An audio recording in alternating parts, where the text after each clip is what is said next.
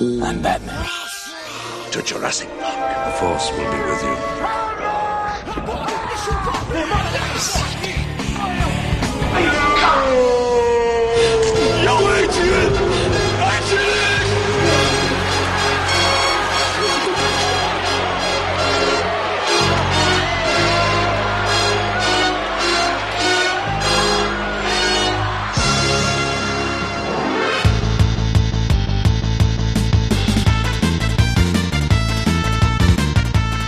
Internet!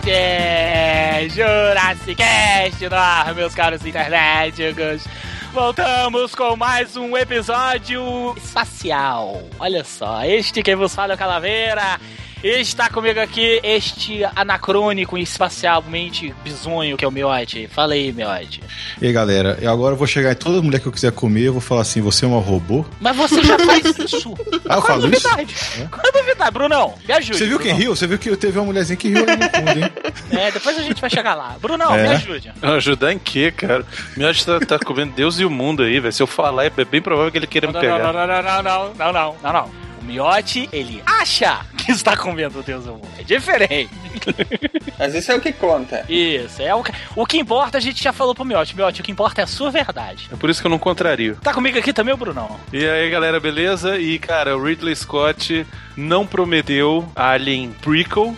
Entregou uma coisa qualquer, mas a Fox era prometia Alien Prequel, né, cara? E a gente acreditou, cara. Sabe o que é melhor? Que eu, eu não entendi o teu comentário agora da mesma forma que eu não entendi muita coisa do, do, do Prometheus. É, depois eu explico.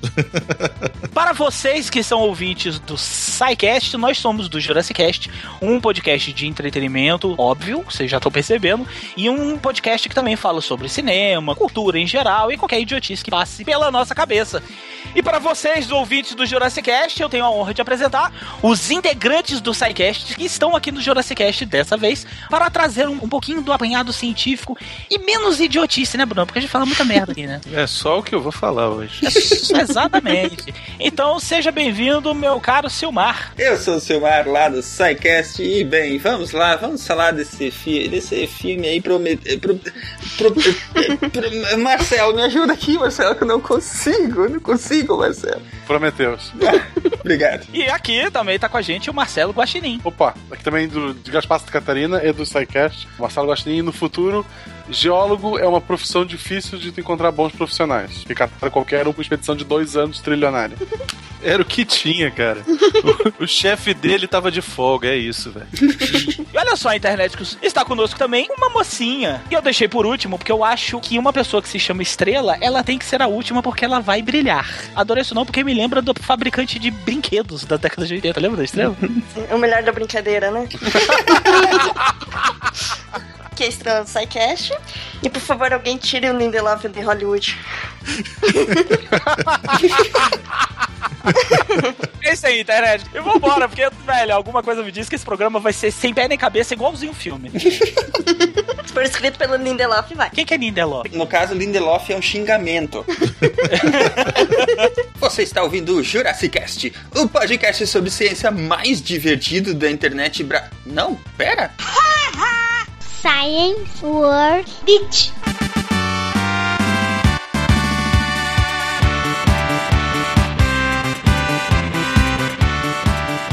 Mas Silmar, antes da gente entrar no programa propriamente dito, por que que nós estamos aqui com esta patota toda de gente? O Jurassic Cast e o SciCast. Porque nós resolvemos fazer uma loucura e uma mistureba entre podcasts de toda a podosfera e os especiais de férias do SciCast serão publicados tanto no site do SciCast quanto nos sites dos podcasts. Neste caso específico, propomos uma suruba podcastal para o pessoal do Jurassic Cast, né? E eles, muito sensatamente, quer dizer, sem sensatez nenhum, toparam. Na verdade seguinte, os caras se convidaram e a gente É humildemente aceitou. É, É, isso aí, eu falei assim, a gente pode ir aí gravar um programa pra publicar na- em janeiro, porque ninguém tá afim de fazer SciCast em janeiro? Vocês disseram que sim, tenho culpa nenhuma. Ah, então, ah, que bom. Então nós somos a falta de opção. Nós somos a falta de opção, isso. Não, vocês não são a falta de opção, porque a primeira lista tinha quatro podcasts, é um de si não. Então a falta de opção é esse que a gente teve que substituir. Vocês são, a, Ah, tá. a falta de opção, mas nível 1, sabe? Entendi. Falta de opção, pelo menos somos gente boa, né? É isso. Depois a gente vai conversar entre nós aqui pra eu explicar pra vocês como é que funciona regras de, de conduta e Etiqueta. convívio social, é, e etiqueta. Então, Rodrigo, aproveita e fala pros ouvintes do SciCast o que, que é o Jurassic Cast, pra quem não conhece. eu vou deixar pro nosso voz de veludo falar. Brunão, o que que é o Jurassic Cast? Jurassic é um site de entretenimento. É, a gente faz programas sobre filmes, sobre quadrinhos, sobre livros, o que, o que der na nossa telha, na verdade, a gente faz. A gente tem um programa fixo que é sobre filmes, né, que é o Jurassic em si. Tem o Elo Perdido, onde a gente fala sobre qualquer coisa. Temos também um game show na internet, que é o Quem Quer Ser um Dinossauro.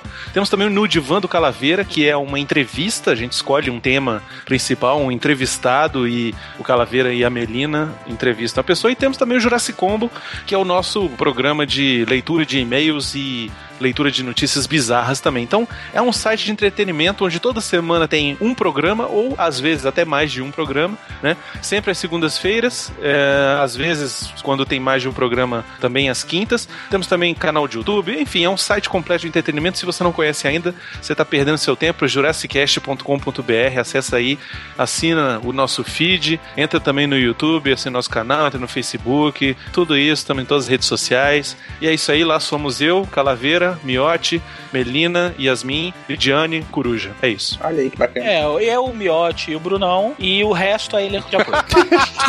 E Silmar, conta aí pra galera do Jurassicast o que, que é o SciCast. O SciCast é um podcast sobre ciência que se propõe a colocar diversão na ciência. A gente fala sobre assuntos científicos, não tão superficialmente assim, tentamos dar profundidade. No entanto, contudo, todavia, sem perder a graça, sem perder a diversão e sempre fazendo referência ao mundo pop, para fazer a ligação entre a ciência e o dia a dia das pessoas, né? Essa é a descrição chata. Agora, eu, eu sempre chamo o Marcelo para falar sobre o SciCast, porque daí ele sabe falar da gente do jeito certo. O que que é o SciCast, Marcelo? O SciCast é um podcast que fala de ciência sem ser chato. Ele não é chato, ele consegue ser engraçado. A gente fala de coisa séria, de coisa importante, mas sempre de um divertido. É focado pro público leigo. Tanto a pessoa que estuda ciência quanto a pessoa que não sabe nada de ciência. Ele vai aproveitar e vai gostar do podcast. Ah, é, é assim que se faz uma propaganda do podcast. É. Eu preciso aprender a fazer isso. Vou falar a verdade pra você, cara. Eu acho melhor você deixar o Guaxinim fazer as piadas. Eu também acho. É só por isso que eu tô aqui.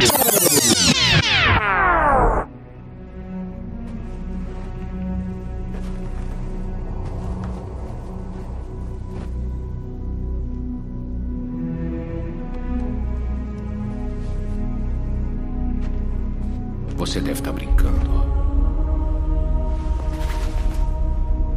É a mesma configuração. Deve preceder os outros em mais de mil anos.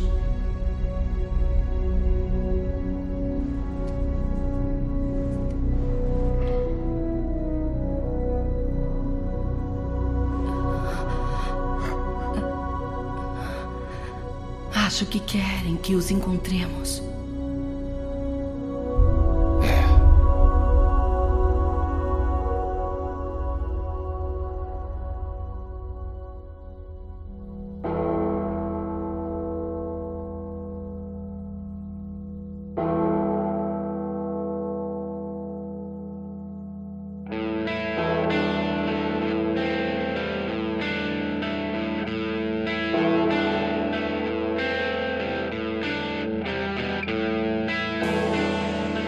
Internet. Hoje nós vamos falar sobre um tutorial de como não cair em rascadas na internet. Começando agora. Vai lá, Bruno. Não assista Isso. Prometheus. É isso. Não, não, fala assim, ó, fala assim, ó. Quando, quando alguém se oferecer pra ir no teu podcast, você diz que não. Isso. O cara vier com a vozinha mansa e fala assim: vai fazer, vai fazer o. Aí você vira e fala assim: não, não, mas vai ser bom, não! Mas assim. Se o cara falar, vai ser divertido, você, liga todas as luzes vermelhas que tiver. Empreendedorismo na internet. Primeira regra, Brunão. O quê? Não aceite convites de Zuzu. É verdade. Então vamos lá, Prometeu, chega de besteira. Prometeu, filme de 2012, dirigido por quem, Brunão? Ridley Scott, esse maldito que eu tenho ódio e tenho amor por ele, cara. Por porque ele tem a capacidade de fazer filmes tão bons e filmes tão merda, cara. Como é que pode, cara? Como é que pode, Ridley Scott? Por que, que você faz isso, cara? Eu acho que acabou os poderes dele. Acabou. Acabou a mana nele, né, velho? Acabou a mana. acabou. Porque o cara fez filmes bons pra cara, fez Ali, o primeiro, que foi um marco na ficção científica. Que é foda. Fez Blade Runner, que é foda. Blade Runner. Vamos lá, mas olha, o Ridley Scott ainda tem Gladiador, que é um filmaço. Filmaço. É um Filme muito bom, muito bom. Cara, eu tenho uma parada motivacional com o Gladiador que é excelente. Qual que é? Você não vai falar? É, eu acho que ele vai deixar no ar. Deixa essa. Não, é assim, que fica assim, é, fica falando umas passagens do filme, ele fica assim, é, os, seus, os seus atos ecoam pelo passado, aí fica tocando aquela música, aí fica aquela voz de Lucas Amura no final, é assim, eu Ah, acho que tem entendi. aqui no YouTube, depois eu procuro aqui e mando pra vocês. Entendi. Mas ele tem, pô, tem esses filmes. Tem Falcão Negro em Perigo, que também é um filme muito bom, um filme muito Esse legal. É bem legal, é bem legal mesmo. Mas aí ele faz, ao mesmo tempo, ele faz o Cruzada, que é, É chato. mais ou menos, é chato. Cruzado é aquele com, com o Legolas? Com o Legolas. O Cruzada tem, tem bem aquela pegada de filme encomendado, assim, tipo, o produtor mandou fazer o filme assim, assim, assim, aí contratou o diretor, toda a equipe tá aqui, o roteiro, o filme tem que sair assim, só pra pôr no cinema e fazer X de dinheiro. É. Pois é, o próprio Robin Hood também é chato, é lento, sabe? Não, é, ele tenta botar aquela pegada real pro Robin Hood e, sei lá, não funciona. É com o Russell Crowe também, já fez o Gladiador, sabe? Você fica lembrando aquilo. O próprio Hannibal também não é um filme bom, assim. O Silêncio dos Inocentes é muito melhor, é muito melhor, sacou? Então, assim, é um cara que tem muitos altos e baixos, entendeu? E o último filme dele aí, que saiu no cinema em 2014, agora em dezembro, foi o Êxodo, Deuses e Reis. E o Miotti assistiu já, né, Eu Miotti? vou falar pra vocês. Terrível. Caraca, meu irmão, que filme merda! Olha aí, tá que pariu, cara. Mas Eu é esperava ruim. tanto desse filme. Nossa senhora, mas ele é ruim com força. Ele não é só ruim, como ele ofende a religião. Nossa, mas ele é ruim demais. Meu Deus do céu. Pois é, então o Ridley Scott, cara, ele tem esse problema. Ele, ele às vezes, ele não, não, não sei o que, que acontece, o cara. Ele, ele perde meio que a mão. Mas eu ainda assim acho o Prometheus um bom filme, apesar dos pesares. E ele corre, inclusive, ele tem o mesmo problema, Brunão, que teve o Blade Runner na sua época. O Prometheus, ele foi extremamente mal editado. E não me pergunte o porquê. Eu não sei, não sei. Ele não foi só mal editado, mas ele foi é, execrado pela crítica é, e por grande parte da audiência que não entendeu muita coisa do filme. Isso. Entendeu? É, o problema do Ridley Scott é que ele é um cara autoral. E ele tá gagá, entendeu? Ele tá meio gagá. Ele tá ficando velho. Isso, ele tá perdendo um pouco que é a mão das coisas. Então, por exemplo, olha só, em, no- na época que esse filme estava sendo filmado, na Comic Con de San Diego, fizeram um painel sobre o filme. E botaram o Ridley Scott em, em conferência, ele tava filmando, né? E aí foram perguntar pra ele, ah.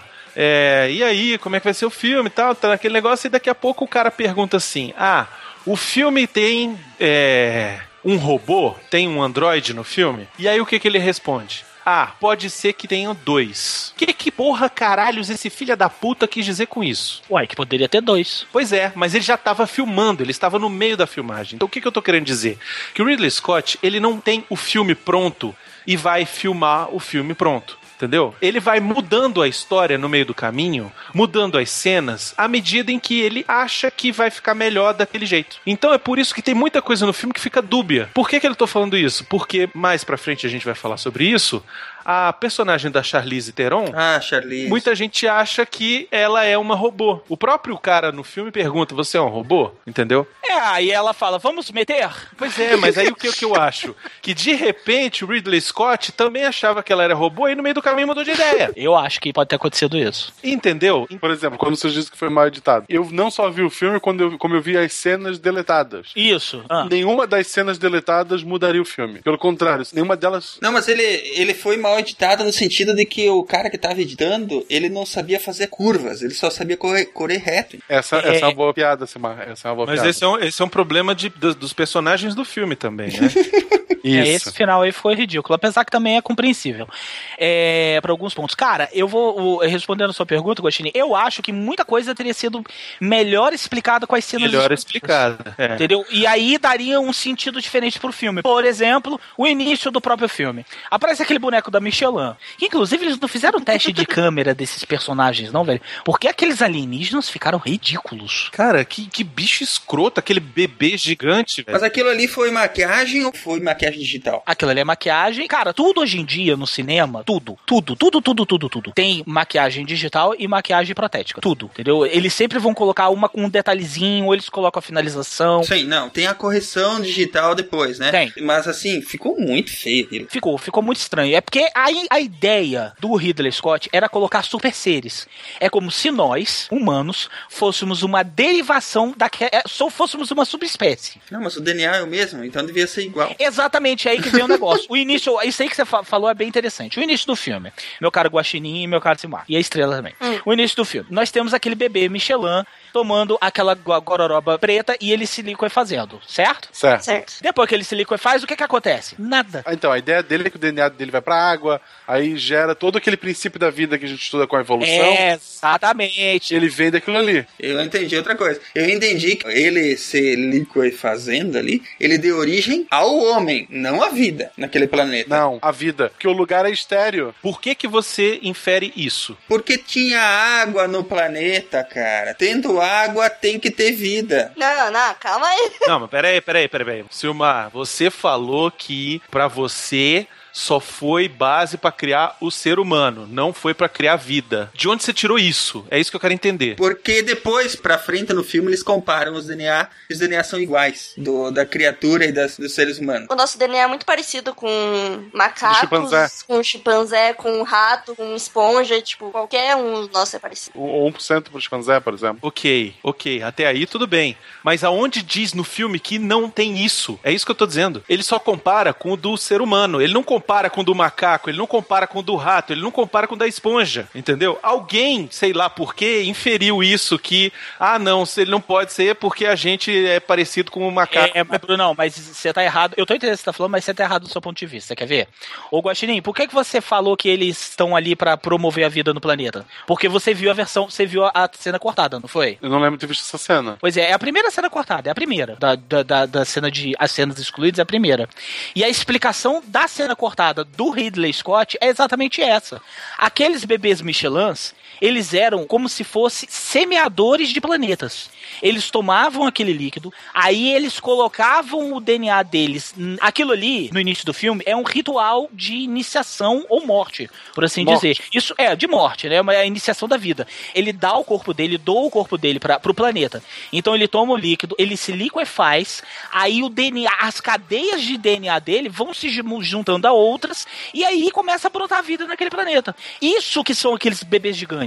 Agora eu pergunto pra vocês que assistiram o filme standard, o filme normal. Algum de vocês entendeu isso? Não. Não, não mostra Não, assim. não entendi nada. Entendeu? Exatamente, porque Eu isso não entendi nada, né? Cara, ele coloca o material genético dele, aquela espécie, coloca o material genético dela na água. Na água não, no planeta. E aí a vida vai brotando. Você entendeu? É como se eles dessem o start da vida. Não, mas ó, o que eu entendi do filme é que ele, ele colocou o DNA dele pra dar esse start na vida desde os seres mais simples. Isso. E com o tempo eles foram evoluindo até chegar, por exemplo, no ápice, que seria o ser humano, que é o mais próximo a eles. Isso. É isso. Por isso que a gente, o nosso DNA é parecido com o dos outros também, na- pela evolução e tal, e a gente chegaria nesse ápice, que é, deu lá 100% de igual. É, isso aí que a estrela tá falando é curioso, porque assim, dentro da cadeia genética da Terra, o que separa as espécies são, às vezes, porcentagens muito pequenas, né? Sim. É, a gente tem um macaco do bonobo, se não me engano, que é o mais próximo do ser humano, né? É menos de 1%, ou é 1%, uma coisa assim. Se você for pegar todas as espécies na Terra, elas têm, elas em, uma, em um certo... Gente, eu tô falando isso tudo por causa do Discovery, viu? Me corrijo. Mas assim, é, a- chega um certo momento que as, as cadeias genéticas se cruzam, né? Sim, a, a raiz do, de toda forma de vida é a mesma raiz, a mesmo de- toda forma de vida teoricamente descende da mesma da mesma bactéria ancestral lá, o ser primordial. E eu já vi muitos cientistas falando sobre isso, que assim, a vida, ela surgiu de repente na Terra. É, eles não sabem como surgiu. Né? Exatamente, assim, cara, a Terra tava aqui, eram mais o Dante e de repente pô, apareceu uma vida. E aí Pois é, é, que traz aí, essas- rapidão. esses argumentos, só para encerrar o seu raciocínio, esses argumentos são trazidos com essa inserção dessa espécie no Prometheus. É como se eles dessem um start na vida dos planetas. O planeta é estéreo. Ele, ele, é, ele é estéreo no sentido de não há vida, mas ele tem um ecossistema pronto para receber a vida. E eles vão lá e fecundam a vida. É isso. Isso. Fala aí, Brunão. Não, o que eu ia dizer é o seguinte, é que o grande lance é que o Ridley Scott, ele é um diretor que ele não quer, no Prometheus pelo menos, mostrar explicitamente, cientificamente, o que ele quer dizer, o que ele tá passando com aquilo ali. Ele quer que muito fique pra dentro da gente questionar, da gente estar gravando um fucking podcast sobre isso, entendeu? É isso que ele queria, cara. Ele não quer dizer que A ou B é o certo, ou que ele fez, que o bebê gigante lá, o, o gigante albino fez isso porque ele queria fazer, ah, criar a humanidade, não sei o quê. Não, ele quer gerar a discórdia mesmo, ele quer gerar a confusão. O problema é, que isso foi um puta tiro pela culatra, entendeu? É, exatamente. Porque acabou hoje com a internet, as redes sociais elas transformaram tudo numa é, chatice. Todo mundo tem que ser certinho, todo mundo tem que. é, é, tudo tem que estar muito bem explicado, não pode ter nenhum buraco, não pode faltar nada que é, que é plot hole, entendeu? Não pode ter nada, nada. Todo mundo tem que saber o final de Lost. Ah, não. Todo mundo tem que saber. O filho da puta do Lindelof estragou Lost. Entendeu? É isso que eu tô dizendo, assim. Não, mas é, isso estragou mesmo. ele, ele, tent, ele tentou fazer um filme mais cabeça, onde ele queria que as pessoas saíssem exatamente discutindo isso, e acabou que a discussão voltou pra internet e virou: ah, o filme é uma merda, ao invés de ah, o filme nos fez pensar um pouco. Não, mas aí, Bruno, eu concordo e discordo de você por um motivo. Primeiro que isso, essa questão de você deixar uma coisa em aberto é um artifício de roteiro muito legal, só que muito difícil de fazer, mas isso não pode cair na mão de gente preguiçosa. Concordo com você. Cair na mão de gente preguiçosa vai acabar com a mesma coisa que acabou com Lost. Que na verdade Concordo Lost não acabou. você. Lost teve um fim. Só que o Lost teve um caminho e no final mudaram em 180 graus o caminho do Lost. Aí a galera que assistiu 4 anos da série ficou puta. Eu adorei o final de Lost, mas eu entendo que a galera ficou puta. Mas assim, você deixar uma coisa aberta é uma questão, entendeu? É assim, você deixar uma coisa em aberto é muito difícil você fazer isso. Você deixar elementos para que o público pense é difícil. O que o Ridley Scott e o editor fizeram no Prometheus foi, foi cagada. Porque eles não fizeram a gente pensar. Eles deram, jogaram elementos do nada no filme e, e não deram o mínimo de, de, de, de situação pra gente pensar, criar um, construir um pensamento com relação àquilo. Você vê o boneco Michelin tomando o bagulho preto e ele morre. E fim. Eu concordo com você que a edição atrapalhou. Eu concordo com você que o roteiro tem furos, tem problemas sérios, seríssimos, mas a intenção do Ridley Scott sempre foi essa. Tanto que ele estava fazendo uma coisa para as pessoas pensarem, ele estava refazendo um Blade Runner, onde as pessoas, cada um podia ter a sua interpretação de diversas coisas, entendeu? O problema é que ele é, não conseguiu deixar os sinais um pouco mais claros para que se pudessem ter as interpretações.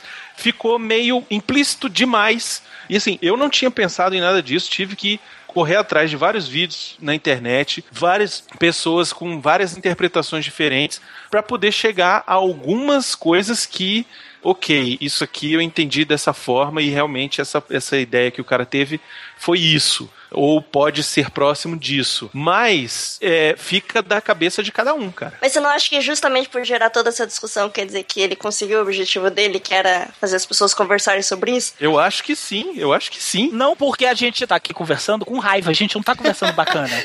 Pô, olha que legal! Aí é que tá. Como foi mal feito, ele, na verdade, ele estragou a experiência, que devia ser de um jeito. Na primeira vez que você vê o filme, você vê o filme que tem o corte pra cinema, certo? Você vai Isso. no cinema bonitão e vê o filme. E aí a- os furos do roteiro e as partes que são mal feitas do filme, e os furos de continuidade e, e- e os furos científicos, eles são tão evidentes e tão gritantes que você, você não consegue aproveitar a experiência, entendeu? Eu vou te ser sincero, assim, eu acho que o filme não tem tantos furos de roteiro assim, tá? Sim, cara. Eu acho que ele tem furos de científico. Eu acho que isso sim, com certeza, e muito. E isso sim estraga um pouco da experiência, sacou? Mas mais pra frente, quando a gente estiver analisando aí a, a história, acho que a gente pode discutir um pouco a mais a fundo sobre isso, tá? Mas, enfim, o Ridley Scott, eu acho que, assim, a gente tem que entender que ele tentou fazer uma coisa próxima do Blade Runner, eu acho, que era uma coisa mais é, pensativa e tal. Só que o grande problema foi como esse filme foi vendido. Eu acho que é aí que está o problema. O que, que acontece? Veio a notícia de que Ridley Scott vai voltar e vai fazer o prequel do Alien. A partir do momento em que a notícia que chega pra gente foi essa, na nossa cabeça a gente fala assim: ok, vamos ver o Alien Begins, certo? Isso, o que aconteceu. Não, o início do Alien. Só que aí no meio do caminho o Ridley Scott fala assim: olha. Eu não tô fazendo o Alien Begins, eu tô fazendo o Prometheus, que é um spin-off. Ele falou isso. Que era no mesmo mundo, mas que ia ser coisa diferente. Que é no, no mesmo mundo, mas é uma outra história. Só que é, essa declaração do Ridley Scott ficou para quem acompanha ali as notícias e tal de cinema. O grande público, a grande galera, foi vendido que era o Alien Begins. O trailer do filme vende o Alien Begins. Vende um filme de ação. É. Desde o teaser. Vende um filme de ação barra suspense. E o que o Ridley Scott entrega não é isso. É a mesma coisa que aconteceu com Blade Runner o Blade Runner foi vendido como um filme de ação. E no final era lá uma loucura filosófica. Tinha o Han Solo, tinha o Han Solo. Isso, tinha o Han Solo. No Brasil é o caçador de androides, velho. Puta que pariu, entendeu? Tem que ter uma explosão e não tem nada. Tem os caras conversando numa sala, sacou? Então, assim, é isso. Eu acho que quem estragou, na verdade, a experiência que a gente teve com esse filme foram dois fatores. Primeiro, que esse filme não podia ser no mesmo do universo do Alien. É. Entendeu? É claro, porque o cara fala assim, não, não vai ser, não, não é o filme do Alien. Aí o cara Isso. me bota um proto-Alien no final do filme. Aí o cara vai e. Não, e- mas isso foi culpa, né, dos produtores, né? O Ridley Scott não queria colocar o Alien Você lá. quer esse saco de dinheiro? Então coloca um alien. Isso. E outra, ele vai errar de novo, porque ele tá fazendo o- a continuação e ele já falou não vai ter Alien no filme. E as pessoas estão indo esperando a continuação do Prometheus, que era pra ser o Aliens Begin e não foi o Alien Begins. Mas no final ele botou o Alien lá, tá lá o proto-Alien lá, o, o, o, o, o bicho.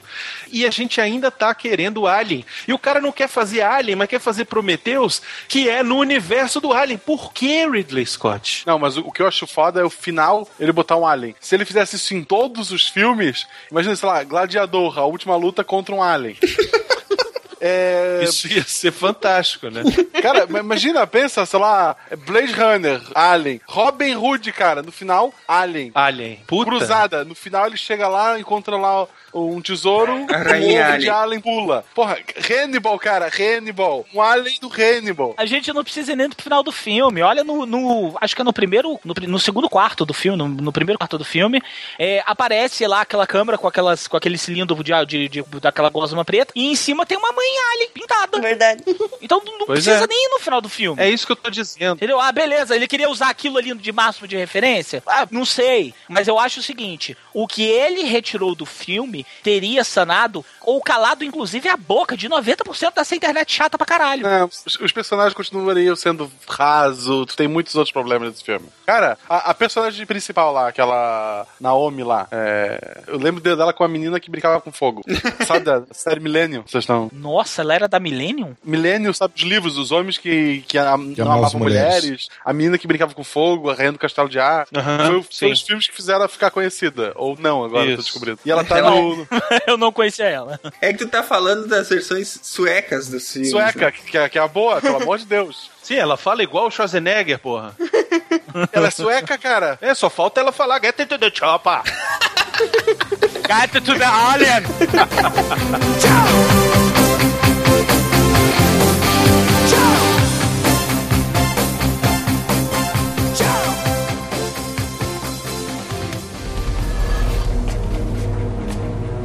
Visão genética. Tá. Tudo bem, vamos ver o DNA dele. Isolar uma parte. Tudo bem. Comparar com a amostra do gene? Sim. Cobrir. Processando. Processando. DNA compatível. Minha nossa.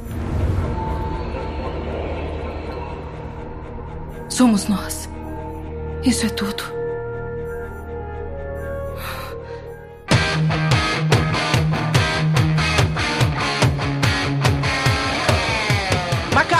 Tá, tudo bem. Você tá falando a questão de ser os personagens rasos. Os personagens do Alien original, eles também são tanto quanto rasos. Não, mas escuta, personagem dela. Ah. O início do filme, ela tá numa escavação arqueológica. Sim. Na metade do filme, ela tá fazendo autópsia. No final do filme, ela é o Jack Nixon iluminado, com um machado na mão. No meio do filme. Ela, ela foi a única personagem no filme que eles tentaram que eles tentaram aprofundar, a única.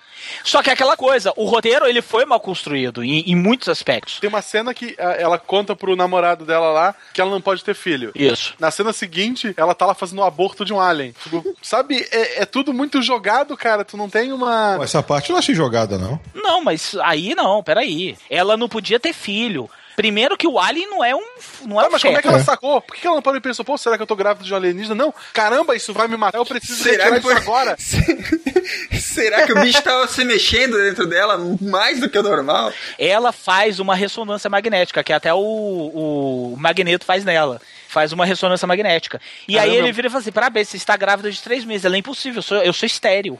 E aí ele fala assim: ó, é, tá. Aí, é, na verdade, ele tava sendo era irônico com ela. Ela não tava Sim, grávida. Sim, o robô Entendeu? troll. Aí ele vai e fala. Aí ela vai falar, deixa eu ver essa merda aí. Aí ele falou, melhor não. Aí ela vai e vira um monitor pra ela e você vê aquela, aquele tentáculo os hentai. É, porque ele mesmo virou pra esconder dela. Ela falou assim, caralho, que merda é essa que tá indo dentro de mim? Entendeu? Então, assim, ela de fato não podia ter filme, mas o, o cara tava infectado pelo DNA alienígena, o cara fecundou ela com esperma alienígena, e aí deu aquela merda que deu. Por isso crianças usem camisinha, mesmo no futuro de 2000. Mesmo no E- futuro de 2000, exatamente, exatamente. É, isso aí é, é a questão da estrutura do roteiro que não ficou legal. Porque aí é que tá o problema, Guaxinim. A internet, hoje em dia, ela exige que tudo seja minuciosamente explicado. Ah, exaustão. E filmes não são assim. Você tem duas horas e meia até três horas pra contar uma história. Tá, então, por exemplo, a menina, a menina começar arqueóloga, fazer autópsia e no final tá lutando com a alienígena porque ela fez duas faculdades, é isso? Ué, pode se inferir se que sim. Pode ser, ela fez medicina e arqueologia. Deixa eu te contar uma coisa. O, o Indiana, você gosta do filme do Indiana Jones? Sim. Pois é, o Indiana Jones ele começa como o quê? Como um arqueólogo. Depois você Sim. descobre que ele é professor universitário. De arqueologia!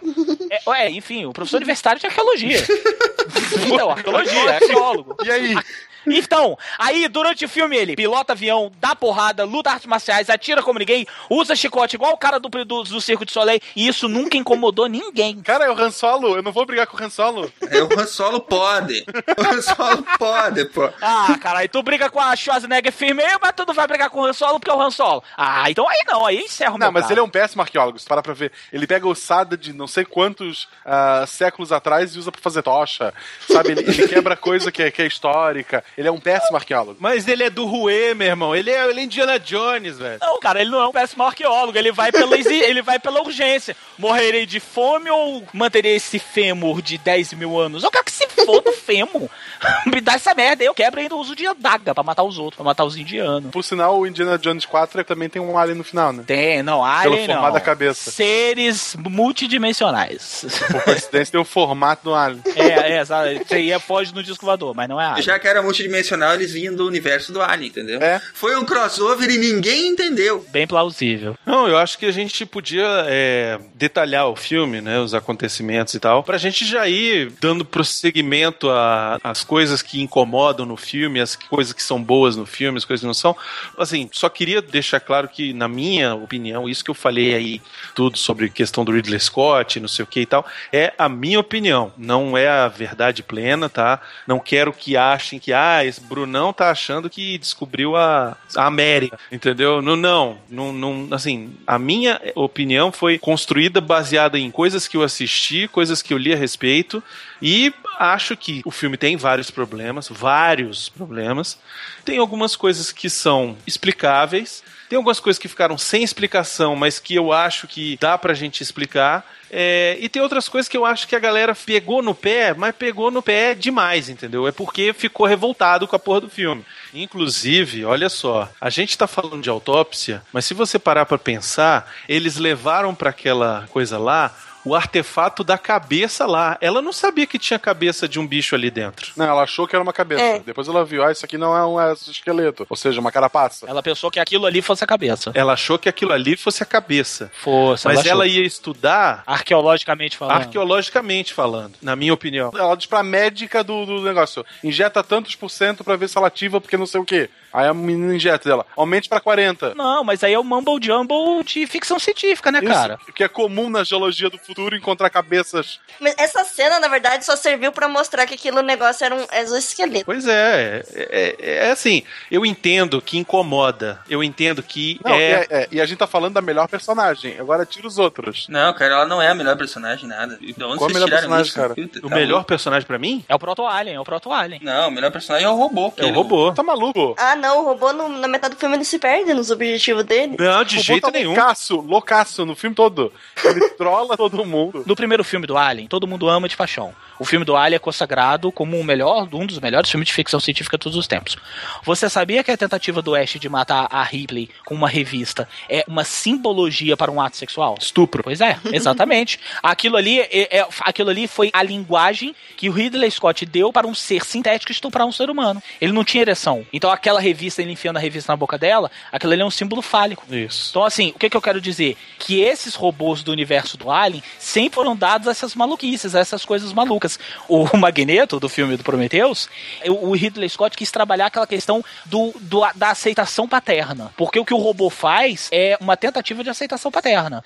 No primeiro filme, a tensão entre os robôs e os humanos era sexual. O problema do Ash com os integrantes da Nostromo era que ele não poderia foder, ou desculpa, estrela, ele não poderia transar com as, com, a, com as integrantes. Então a tensão entre os humanos e os robôs no, no filme do Alien era sexual. Neste filme é paternal. Ele queria ser um menino de verdade, é isso? É isso, isso. Então, Prometheus é uma analogia toda ao Pinóquio.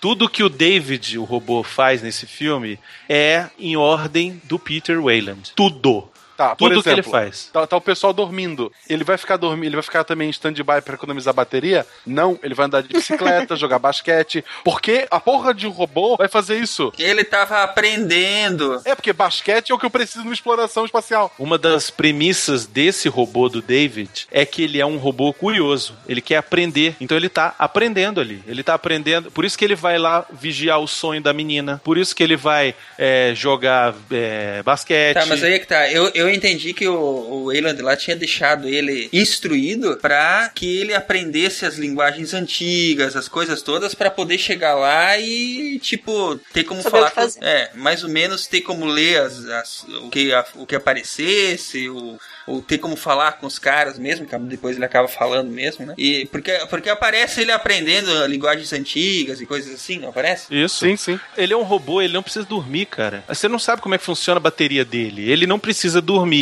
O robô do Alien, do Alien Oitavo Passageiro, ele dormiu na câmara criogênica com os outros Porque eles não sabiam que era um robô, né? porque ele queria disfarçar que ele não era um robô, cara. No caso do Prometheus, todos os integrantes sabiam que ele era um ser sintético. Sabiam que ele é um ser sintético, exatamente. E outra coisa, cara, você tem que perceber, Guaxinim, que existe uma licença poética no filme, entendeu? O fato, só pelo fato, só porque o filme se passa no espaço, não precisa ter todos os elementos científicos de uma, de uma, de uma viagem espacial. Até, cara, porque que venhamos e convenhamos, uma viagem espacial é a coisa mais boring que existe na face da Terra. Tanto que eles vão passar 90% da viagem dormindo, ou em êxtase, sei lá, coloca o termo que você quiser. Então, assim, é um filme de ação, entendeu? Então, assim, essas liberdades poéticas, elas vão existir, existir sempre. Não é à toa que o Indiana Jones, ele luta capa espada, faz o diabo a quatro, e ele ainda é um arqueólogo. Um arqueologista, sei lá como é que você falou. Ele é um arqueólogo, entendeu? O, o porra, o, o, sei lá, o, o James Bond, ele faz de tudo um pouco. O Batman faz de tudo um pouco, entendeu? E aí por aí vai. Então, assim, é essa completude que vai dar aquele tempero pro filme. Senão o filme vai ficar, o filme vai ficar extremamente chato, vai ficar um 2001. Mas sabe que eu acho que o problema não é isso, é porque ele era um super personagem super legal, que ele via as pessoas indo atrás, né, da, de quem tinha criado os humanos e tal, e queria saber por que, que eles tinham criado, por que, que não gostavam dele, e ele também, né, por que, que vocês me criaram? Isso eu acho muito legal, o jeito dele. Sim, isso foi mal explorado, mas foi bem legal mesmo. É, mas daí parece que na metade do filme eles esquecem isso e ele só vai ajudar o Wellington a levar ele até o Alien. E, É, tipo, mas, mas aí que eu acho que ficou óbvio que realmente ele era apenas um instrumento do Wayland, né? Ele não tinha realmente personalidade própria nenhuma. Ah, até tinha, mas ele não desenvolve isso depois, assim, pra ver o que, que ele ia fazer a partir disso. Tinha, tinha, mas eu acho que a primazia do conflito do robô do Prometheus pros personagens humanos é que aí o Guaxinim não gostou da ideia, mas é o que o Ridley Scott quis passar. Ele não necessariamente queria ser humano, mas ele queria aperfeiçoar e se aperfeiçoar o máximo possível para se aproximar o máximo possível do ser humano, inclusive ter aceitação paterna, porque o clímax desse filme, desculpa, o clímax não, o, o a tensão entre o robô e os humanos desse filme é uma questão paterna. Ele queria aceitação do Wayland. No início do filme isso fica claro, o Wayland vira e fala assim: é, esse aqui é o David, que é como se fosse um filho para mim. Você viu o risinho que o David dá? Entendeu? Ele dá um risinho de satisfação. Você é aquele caralho, tô sendo aceito. Não, mas daí ele leva uma bordoada bonita, né? É, mas ele tem, ele tem tudo, mas só não tem o que precisa, uma alma. Isso é, aí você define. Alma que defina você que quiser. Ele tava atrás da fada azul. Não, ele define no filme, né? Ele fala que a alma é o que faz do humano humano. É isso que ele fala no filme. Que ele fala que o robô tem tudo que precisa pra ser filho dele, menos mal. É, e corroborando isso que vocês estão falando, o Wayland despreza a Charlize, que é filha consanguínea dele mesmo, de verdade. E na hora que ela vai lá se aproximar dele, ele, eh, ela vai pegar lá na mão dele, ele fecha a mão, sacou? Afasta ela. Então tem tudo isso a ver também com aceitação paternal mesmo. É, uma, que tem uma questão sexista aí, tá? De repente o Wayland não teve um filho, queria ter um filho. Queria e ter aí, um filho. E aí transferiu tudo pro David, sacou? Isso, exato. Alguma coisa nesse sentido. Olha só, é, é mais pra frente a gente pode falar sobre isso, né? Mas enfim, é, o Wayland ele queria ir pro espaço não só porque ele estava imaginando que ia encontrar lá o criador dele, que o criador dele poderia dar-lhe vida eterna, mas ele mesmo, ou a companhia dele, criou o David do zero, do nada, entendeu? Tanto que é é uma cena, se não me engano, que é cortada do filme. Ou não sei se é cortada, não me lembro mais. Qual cena? Quando ele encontra lá o, o alienígena, ele fala: Ah, eu criei o, de, o esse aqui, nós somos Ah, Deus. essa, essa era sei o quê." cortada, essa é cortada. Pois é. O que que o Ridley Scott cortou essa cena por quê? Porque ele não quis deixar óbvio demais, entendeu? Ou porque ele errou, enfim, não sei.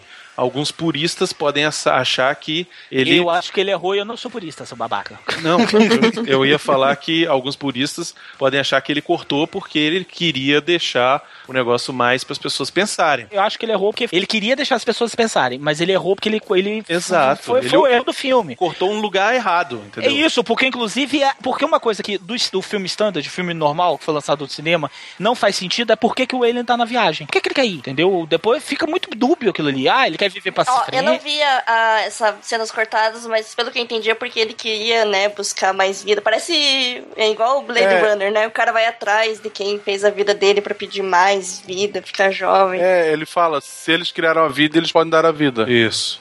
é. Eu não sei se, se aparece no DVD, porque o David, quando tá falando com os engenheiros lá, quando ele acorda, o cara do sono dele lá, ele fala: esse, essa pessoa veio aqui porque ela não quer morrer, ela, ela acha que vocês podem dar mais vida. Ele fala isso pro engenheiro, fala Isso. na linguagem do engenheiro lá, mas ele fala isso pro engenheiro. E o engenheiro responderia, que o Ridley Scott cortou, responderia: pra que você quer viver mais? Isso. E aí, mas eu entendi aquilo ali, as cenas cortadas, dá a entender um outro, talvez ele tenha até sido por isso que ele tirou também. Que o Wayland, na verdade, ele tava em busca do panteão pessoal dele. O Wayland se julgava um deus, porque ele Isso. criava vida. Exatamente. Ele criava vida. A viagem da Prometheus é mais ou menos a jornada do, do Wayland tentando chegar ao Olimpo. Isso. Então ele chega pro, pro um parça dele, né? Um parceiro dele, que seria o, o bebê Michelin, ele vira e fala assim: ó, eu também criei ele, ele é um ser artificial, mas ele é vida. Isso.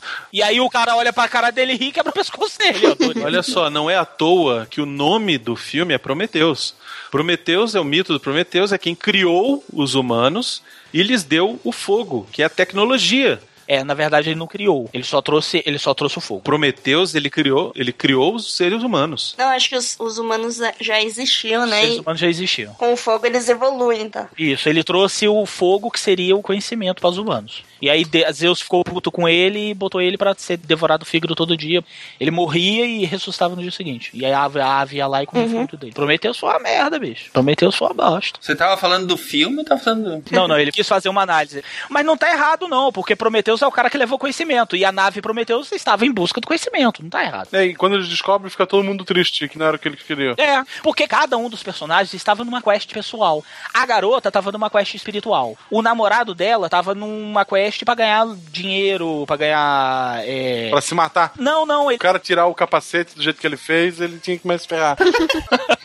a Charlize Theron, ela tava em busca da aceitação do pai. O pai tava querendo chegar do Olimpo, o David queria se aproximar do humano. Cada um dos personagens tinha um motivo de estar ali. E aí eu concordo com você, Guaxinim, que isso realmente foi muito mal explorado. Porque se tu é um cientista, tu é um cientista, tu encontra um alienígena, tu encontra uma coisa que tu nunca viu, por mais que não seja aquilo que tu espera, tu ia ficar feliz, caramba, revolucionamos o mundo. É isso aí, é medo, cara. Não é porque você é um cientista, biólogo, que você está preparado para lidar com isso. Não, beleza. O biólogo e o geólogo, os dois Isso. personagens mais merda do Isso, filme. Concordo. Primeiro, o geólogo, quando acorda, o biólogo tenta conversar com ele, o geólogo fala: Não quero fazer amigo, eu tô aqui pelo dinheiro. Isso. Não, isso é bem Alien, né? Nos outros filmes também. É, são não, mas bem... o cara via- entrou numa viagem, dormiu por dois anos, sabe? Tipo de dívida ele tem aqui pra ele só precisar do dinheiro que não quer fazer amigo nenhum. Segundo, Não, é que o cara bi- é, é chato. o biólogo ele apaixona na hora por esse cara.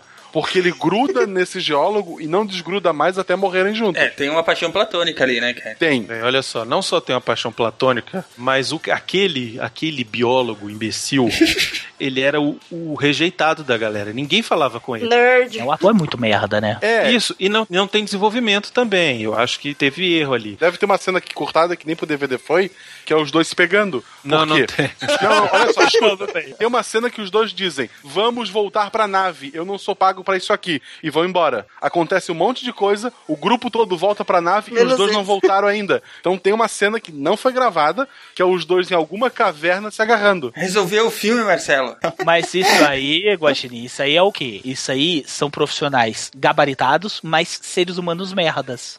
O que se fala hoje em dia em treinamento e seleção em empresa. O cara não, não precisa ser apenas ter know-how. Ele não pode ser, ele não é apenas. Antigamente era essa a ideia. O cara tinha que ter só conhecimento. Mas hoje em dia já está se entendendo que o sujeito precisa ter não só conhecimento, mas também como precisa ter uma saúde mental e principalmente emocional, que é o que aqueles dois não tinham. Se eu vou gastar trilhões na porcaria de uma Você viagem. escolhe os melhores, de né? dois anos, eu não vou catar o, o cara excluído socialmente, que é um biólogo que brinca com qualquer bicho que ele nunca viu na vida. Ele vê, olha só, parece uma naja, vou brincar. É, a na, aparece uma. Aí, desculpa, viu, estrela, mas é porque parece.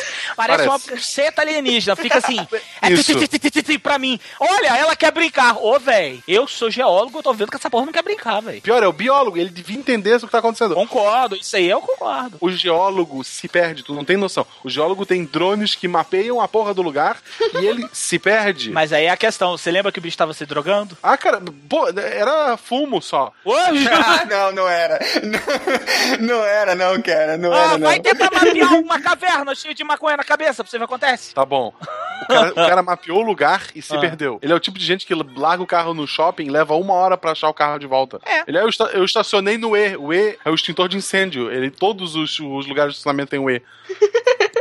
Mas o, o piloto, ele fala assim, ai, não vão, sei lá, pra direita que tá vindo um negócio na sua direção. Daí eles vão pra esse lado depois. Não, mas não é isso. Eu- eu vou- aí, aí, aí, aí eu vou ter que respeitar o piloto lá, porque ele falou o seguinte: ele falou, ó, o sinal de vida vem do oeste. Só que o, o sinal de vida tá vindo do leste, entendeu? E aí ele fala que ele que vem do oeste pros caras ir pro leste. Ele que aplica no- no- nos dois lá. Vocês não perceberam isso?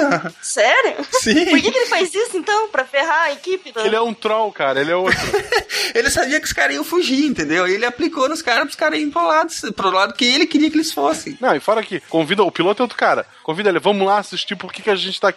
Não, a minha função é só pilotar. Tipo, eu não quero saber porque eu passei dois anos da minha vida aqui dormindo, tô com uma equipe de retardado, eu vou ficar aqui arrumando a minha árvore de Natal. Eu tava arrumando a árvore de Natal. Guaxinim, isso é o seguinte, isso aí é que o cara, ele é só um trabalhador, cara. Ele foi contratado pra quê? Ele foi contratado para pilotar a nave. Ele é o operário padrão, entendeu? Ele não tá querendo saber... Tudo bem. Agora me explica por que que o cara compra uma briga do tamanho que ele se mata pra impedir que o negócio vá Exato, embora, cara. a menina fala duas frases e ele se mata. Se ele era só um empregado, cara, como é que o cara se mata, bicho, por causa disso aí? Vamos morrer, gente? Vamos. O cara era o empregado lá quando ele chegou e não tinha vivido nada do que ele viveu nas últimas 24 horas, 48 horas. Mas você não fugiria de lá? Mas ele não viveu nada, ele ficou dentro da nave só olhando. Cara, ele fala lá uma hora: se eu tiver que é, é, morrer pra impedir que essa porra chegue lá, eu vou morrer. Cara, mas, tipo, primeiro, não tem prova. Eu entendo que falta desenvolvimento. Ele parece que, que nem vocês falaram, é só um funcionário que tá ali. E É, ele é depois um ele consegue querer se matar e convence toda a tripulação dele a ir junto. Isso é... Isso aí, isso aí que o Guaxinim tá se queixando são três frases que precisava, cara. Isso. Você quer ver como eu vou consertar o filme pra cabeça do Guaxinim agora, com três frases? Por favor. Início do filme. Tá a Schwarzenegger female conversando com o namorado dela. Pô, e essa galera aí que eles botaram aqui dentro? Ela falou, é, o que tem? Pronto. Consertei o filme resolveu. Aí. É. Pra resolver o problema desses conflitos de Não, aí. é um trilhão de dólares, você consegue os melhores cientistas pra levar. Não, não consegue, meu bem, aí é que tá. Um trilhão de dólares, você tem um cientista que está renomado na Terra. Ele é o foda. Ele tem 14 Nobels. Ele todo, ganha, todo ano ele ganha Nobel. Já ficou sem graça pra ele. Aí o cara vira pra ele e fala assim: Doutor, você quer ir pra uma missão suicida de 5 anos pra puta que lhe pariu? O cara, quê? Eu não. Não, mas tem gente que quer ir sim e não vai fazer besteira, vai levar a sério esse negócio. Se o cara é um cientista mesmo, que tem amor por aquilo, ele de graça. Não, não é todos que iriam, não. Você iria. Cara, eu não iria, nem a pau. Ah, e aí, tá vendo? Por que, que você não iria? Porque, não, então, eu não iria. Agora, se eu me meti numa viagem de 5 anos, entrei na caverna, não é o primeiro cadáver que eu vou ver no chão, ah, não, vou voltar pra casa. Mas aí é que tá o problema da- do desenvolvimento do roteiro. É o que eu tava falando. Cada um dos personagens estava ali por um motivo. Eles não estavam focados em descobrir uma nova espécie, em colonizar um Eles novo nem planeta. sabiam, né? Até chegar lá e. Exatamente, eles nem sabiam, entendeu? Eles nem sabiam que ela tinha sido mantida em segredo. Depois que parece que eles acordaram da hibernação, que o bicho vai e fala, ó, vocês estão indo pra estrela tal e vão descobrir uma nova espécie, nego. Oxi. Porque se explicasse isso antes deles entrar na nave, não entrava ninguém. Olha, a gente encontrou, en- encontrou placas pelo mundo em que tem essas estrelinhas marcadas e um bicho grande apontando. A gente decidiu seguir elas. Isso. Não faz sentido também eles mandarem os caras pra esse planeta do depósito de armas. Não, não faz sentido os alienígenas ficar visitando a gente de tempos em tempos e assim, e aí, humanidade? Vocês já sabem ir pro espaço? Não? O senhor- ah, não, não, não vou ensinar pra vocês. Vamos fazer uma pirâmide. Eu quero deixar um recado lá dentro. É uma pirâmide, projetinho de, de 20 anos, a gente monta a pirâmide ali, põe uma placa lá dentro, pra daqui a 100 anos alguém achar. A 2 mil anos seja alguém achar. E ele volta de tempos em tempos e convence a humanidade, em vez de ensinar uma coisa útil pra ela, não, vamos, vamos fazer uma construção aqui, eu quero que vocês me pintem na parede apontando umas estrelas. Mas eu te pergunto, por que não? Por que não? Por que, que uma espécie mega avançada, que não tem mais porra nenhuma pra fazer na existência, só ficar olhando, vendo outras espécies se desenvolverem, visitar de eras em eras o planeta, virar e falar assim, e aí, vamos lá, vamos lá, vamos atiçar o negócio. Por que não? Não, eu te pergunto, não, por que tudo não? bem, tipo, por exemplo, ai, um dia vocês podem nos conhecer e tal, mas por que que mandar pra aquele planeta? Era uma lua, na verdade, pra quê? N- nada a ver. É, por que mandar pra um planeta onde tem nave de guerra estacionada? Não é nem o planeta deles. Então, aí eu tenho uma teoria que eu realmente acho que faltou ser explicado. É, na verdade, não é teoria, não é minha, eu vi ali na internet. O que, que eles estão querendo? O que, que o Ridley Scott ou os roteiristas queriam dizer com isso? Péssimos roteiristas, diga-se de passagem. né? Não, não são, não, não, não é, não é, não é bom, entendeu? Podia ser muito melhor. É, são péssimos. O que, que eles estariam querendo dizer com isso? Que ao desenhar aquele padrão lá e botar, ó, a estrela é isso e não sei o que, e vocês têm que vir pra esse e a coordenada é X, eles estariam sendo atraídos pra uma armadilha. Por quê? Por que, que seria uma armadilha? Aí que vem a minha, mais ou menos, a minha não, né? A explicação que eu li, que eu pesquisei na internet. Qual é a ideia da galera que deu uma estudada nisso? Os engenheiros, eles teriam vindo pra Terra, Criado a vida. não só a Terra. A gente só viu a Terra, mas isso seria eles- feito em vários outros planetas. Aham. tá? Não, não, corroborando, só um parênteses, corroborando isso aí que você tá falando, o planeta do início do filme não é a Terra, é outro planeta. Tu viu uma placa lá escrito Lua? Não, o Ridley Scott fala, não, aquela ali não é a Terra. ele falou, então, se ele falou, tá valendo. Ah, Ele falou que tinha dois robôs no filme, aí? Aí não adianta. Falta explicar, entendeu? Na cena cortada ele fala. não, tudo bem, eles fazem isso pelo universo afora, tá? Porque eles Isso, são. enfim. gene- Eles podem. Isso. É. Exatamente, porque eles podem. Eles não inventaram a TV. Ah, de repente é a religião deles, vai lá, mas fala aí, Bruno, conclua seu raciocínio. Os caras vêm em vários planetas e colonizam, criam vida, né? E deixam sinais de tempos em tempos e tal, na esperança de que esse ser que foi criado se desenvolva, se crie, é, é, crie tecnologia em si e tudo, e vá atrás do seu criador. Mas qual era a, a ideia? Quando a gente vê aquela nave com aquelas é, cápsulas cheias daquele líquido negro, o que, que acontece com o líquido negro? Quando o ser ele é infectado pelo líquido negro, ele se desfaz, ele se liquefaz, lembra? Hum, sim. Isso. né? Ele bebeu lá aquele líquido negro lá e virou pó, ou seja, nele funciona dessa forma, certo? Ok. Aí a gente vai ver com os outros seres humanos, né? Que tem o mesmo DNA. Que em teoria tem, mas enfim, né? Pode, a gente não sabe se é o mesmo DNA, até porque aquela tabelinha que mostrou ali, pelo amor de Deus, né? É.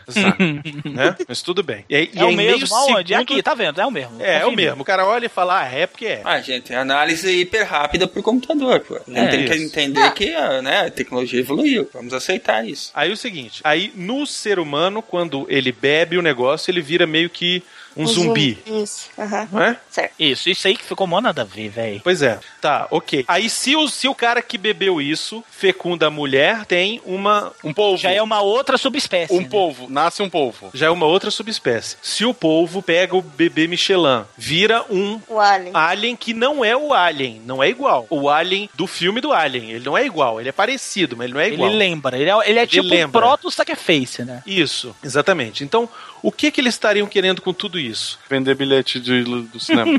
A ideia era ou atrair os caras pra cá numa armadilha pra que pudesse criar esses aliens, Não faz sentido. essas armas de Qual armas? Os zumbis? essas armas, é, essas armas de destruição de massa aí. Eles queriam os bichos, queria bicho, é isso, né? Então, ou isso, ou então aquilo que o cara tá programado que no final ele vai fazer, que é destruir Tá pegando a nave pra ir pra Terra. vai pegar pra Terra pra botar lá e destruir a humanidade, porque o que, que ele queria no fundo era criar aqueles outros bichos. Ele não queria criar o ser humano, ele queria criar os outros bichos, queria criar o alienzinho, queria criar o bicho que polvo, queria criar o zumbi, enfim, ele tava experimentando. Eles eram cientistas também, entendeu? Não, mas aí acho que duas coisas. Primeiro, mó empenho você esperar os humanos se desenvolverem e vir pra cá pra você daí. É, é você podia escroto. muito bem ir lá e jogar o líquido Eu negro na Terra. concordo. Mas é o final do filme. O, Michelin tava vindo pra cá pra fazer exatamente isso. Isso. E aí a mulher É, fica então, esse é perguntando. Ah, por que, que você não gosta da gente? Ele não gosta de você porque ele não quer você, ele quer o alien final. Mas o Alien final foi muito por acaso, né? Eu li o filme com um viés completamente diferente de vocês. Posso tentar explicar? Vai lá, manda brasa. Tá... Por favor. Cara, pra mim, o negócio é que os aliens, o- os, os aliens lá, aliens lá, os, os bichos com duas bocas, é, é, não, os, os aliens mesmo, eles eram acidentes dos engenheiros. É, foi sem querer, né? Foi o povo no bebê gigante que nasceu o Alien. Você não venera um acidente. É, aí é que tá. Tem essa é leitura venera. que eu tinha. essa era a leitura que eu tinha feito antes de vocês falarem que tinha uma estátua, um rosto lá de alien na parede lá. Porque eu não tinha me dado conta disso aí. Mas aí que tá, cara. É porque ficou jogado mesmo. Mas por que que ficou jogado é que a gente tem que entender. Assim, o que as pessoas disseram que, ah, mas ficou jogado e é erro, de repente pode não ser o erro. De repente é porque o Ridley Scott é um cara, sabe, pseudo cult, entendeu? Ah, eu sou bigode. Eu tenho bigode, tenho monóculo e eu não quero. Eu quero que as pessoas pensem o que elas quiserem do filme. Mas no meu fundo, no meu interior, o que eu quis dizer é A, entendeu? E assim, eu concordo que se você quer entender o filme, ele não dá pra ser entendido, cara. Cada um vai entender uma coisa diferente. E eu acho que nisso é um mérito do filme. Não. É a minha opinião, gente. Não, não, pessoal, vamos respeitar. Todo mundo tem o direito a estar errado. Isso, exatamente. Principalmente o Brunão. Principalmente quando você, falta de, você fala de filmes. Fala aí, Guaxinim, o que, que te incomodou tanto no filme, assim? O filme não faz sentido, não nesse sentido. Por que, que eu vou criar mapas que levam para um lugar onde eu tenho naves pousadas com armas alienígenas? Pois é, mas se você já parou pra pensar que isso aí era uma informação que ele não colocou no filme e que ele gostaria de, de repente, colocar no segundo, no terceiro. O motivo que os Michelin odeiam a humanidade é um mistério. Não, isso, isso a gente tá especulando. O real motivo, eu vou falar pra vocês. O real motivo é que o, o Lindelof escreveu sem saber o que fez depois. Ele ainda vai inventar, de acordo com o que for especulado na internet. É que o Lindelof ele escreve muito pra série de TV, né? Então ele joga os mistérios e depois dizem ele vai fazer. Eu acho que ele é muito bom em criar mistérios, perguntas. Final do Prometheus 2 vai ter um predador, hein? Anotem. Pode anotar. Final, último segundo. Último segundo do filme surge um predador. Na verdade, estão todos mortos, né? Eles estão todos no inferno. Isso, termina na igreja. Isso, é- isso é o 5 daí. Eu não estou defendendo o Lindelof, até porque eu, eu acho que ele Ah, caga peraí, foi coisas. esse cara que cagou o Lost? Foi um dos. Um dos, um dos. Que filho da puta! Ignora, por causa disso isso aí, ó. O Damon Lindelof foi chamado para reescrever o roteiro depois de um cara que já tinha escrito a primeira versão do roteiro. um tal de John Spates. E ele disse que ele deixou muita coisa que o cara já tinha deixado. Então, assim, botar Então- a culpa toda em cima do Damon Lindelof, eu não sei se é justo. Não, mas se o cara deixou é porque ele quis, né? Muita, porque se tu tá sendo pago pra reescrever, se tu deixou, a culpa é tua? É, não, concordo. mas aí que tá. Muitas das coisas o próprio Ridley Scott queria deixar, entendeu? Então, assim, quem manda é o diretor, né, cara? Então, ok. E, enfim, o Alien original é dele, apesar de não ser uma continuação do Alien, uma, um prequel do Alien, ele queria que tivesse lá. Ele é o produtor principal do filme, cara. Então, assim, é ele quem manda. É só pra gente não botar o ódio todo em cima do Lindelof, que tem uma grande parcela de culpa, tá? Mas outro cara também Não, tem não, não, mas outro cara, assim como o Ridley Scott, ele tem a mesma parcela de ódio de minha parte do que o Lindelof, entendeu? Não, eu não odeio menos o Lindelof porque eu odeio os outros, entende? Eu acho que a culpa é mais do Ridley Scott do que do É, Lindelof. porque o Ridley Scott deixou. E o Ridley Scott tem talento. E o, e o Lovecraft aí não tem, não. Por isso que ele cagou no Lost e agora cagou no Prometheus. Eu acho a, Na- eu acho a Naomi mais bonita que a Charlize. Não é nada. Ah, Desculpa. Porque a Charlize tava estranhona, né? Pera aí, deixa eu derrubar o, o Marcelo. não, até sim, concordo com ele plenamente. A Schwarzenegger female, eu acho ela muito mais tesuda do É. que a Charlize Theron. Vocês estão loucos, velho. Vocês estão loucos mesmo. O meu avô já dizia: os homens preferem as loiras, mas casam com as morenas. Concordo com o seu avô, mas a Charlize é muito mais Charlize. Ah, mais ou menos. Sabe quando é que a Charlize era gostosa? Quando ela fez o Advogado Diabo. Ali ela era gostosa. Não, ela ainda é, tá? Aí tá depois, excelente. não, né, não. Você já viu elas na propaganda de perfume, que não faz o menor sentido? Que ela tá andando. Aquilo ali, aquilo ali, Guaxininha, que não faz sentido nenhum. Era isso que você devia ter raiva, de propaganda de perfume. Tá, tu falou propaganda de perfume que não faz sentido. Isso é tipo entrar pra dentro e sair pra fora, tá? É, é, propaganda é. de perfume não faz sentido. É, pleonasmo, pleonasmo. Não, eu tenho uma da, da Charlize Theron que ela vai entrando, aí ela começa a tirar a roupa, de repente ela sobe num cabo. Aí ela vai voar, vai, vai embora numa espaçonave. Foi assim que ela entrou no- na nave do Prometheus, pessoal. Isso, exatamente. Foi assim. Direto por hipersono e foi embora.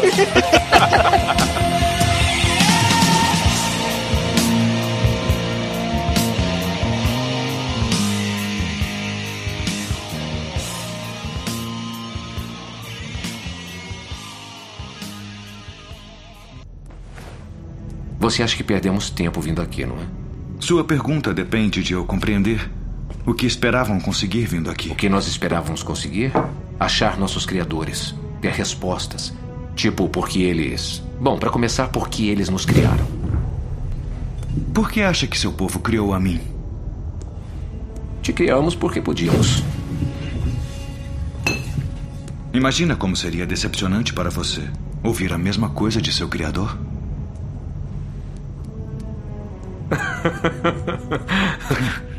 que bom que você não se decepciona, não é? É. É maravilhoso, na verdade. Posso perguntar uma coisa? Vai em frente. Até onde iria? Para obter o que veio até aqui buscar? Suas respostas. O que se disporia a fazer? Tudo o que fosse preciso.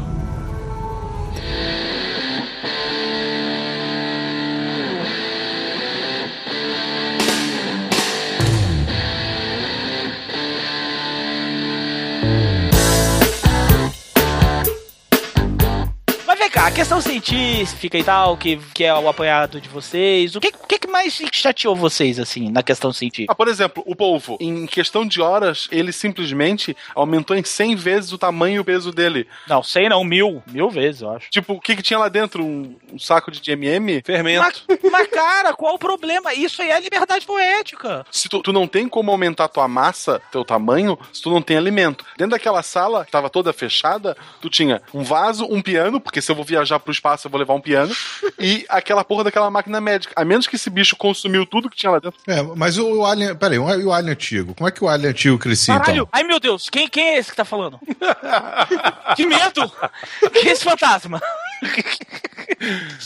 Não, cara, sério, o Alien antigo não crescia, não cresceu do nada também, porque na nave ele não pegava nada. Ele se alimentava do, do- do- Ele tava dentro do corpo do ser humano que ele se alimentava dali, né? Não, mas saía a minhoquinha e depois a minhoquinha saía, e aí? Não, mas depois ele cresceu, ué, ele cresceu. Não, mas assim, eu acho que a gente também não pode bombar com uma questão como essa se a gente não conhece a fisiologia daquele alienígena. Porque a gente nunca estudou alienígena, cara. Não, cara, mas. Mas olha só, a gente conhece a fisiologia do ser humano e a menina se faz uma cirurgia nela mesma e depois sair correndo por aí. Isso é. Ela é grampeada. Ela é É, grampeador. gram... é, então. Essa sim tem culhões, hein? Essa sim é mulher. É mulher. Ok você ter viagem interestelar que eu chego em dois anos, mas eu não, a medicina não pode avançar. É isso. Não, tudo bem ela fazer a cirurgia nela e tal, mas o problema é o pós-operatório. Você não consegue se recuperar assim nem 400 mil anos no futuro. Você não sabe o que, que ela tava inserindo ali nela. Ela dá umas 25 shots dela ali, velho, naquela hora. Não, aquilo lá da- provavelmente é morfina, né? Pra você diminuir a dor, mas mesmo. Se dor. É. Ela estava tomando células tronco que estavam. É o, é o soro do Wolverine.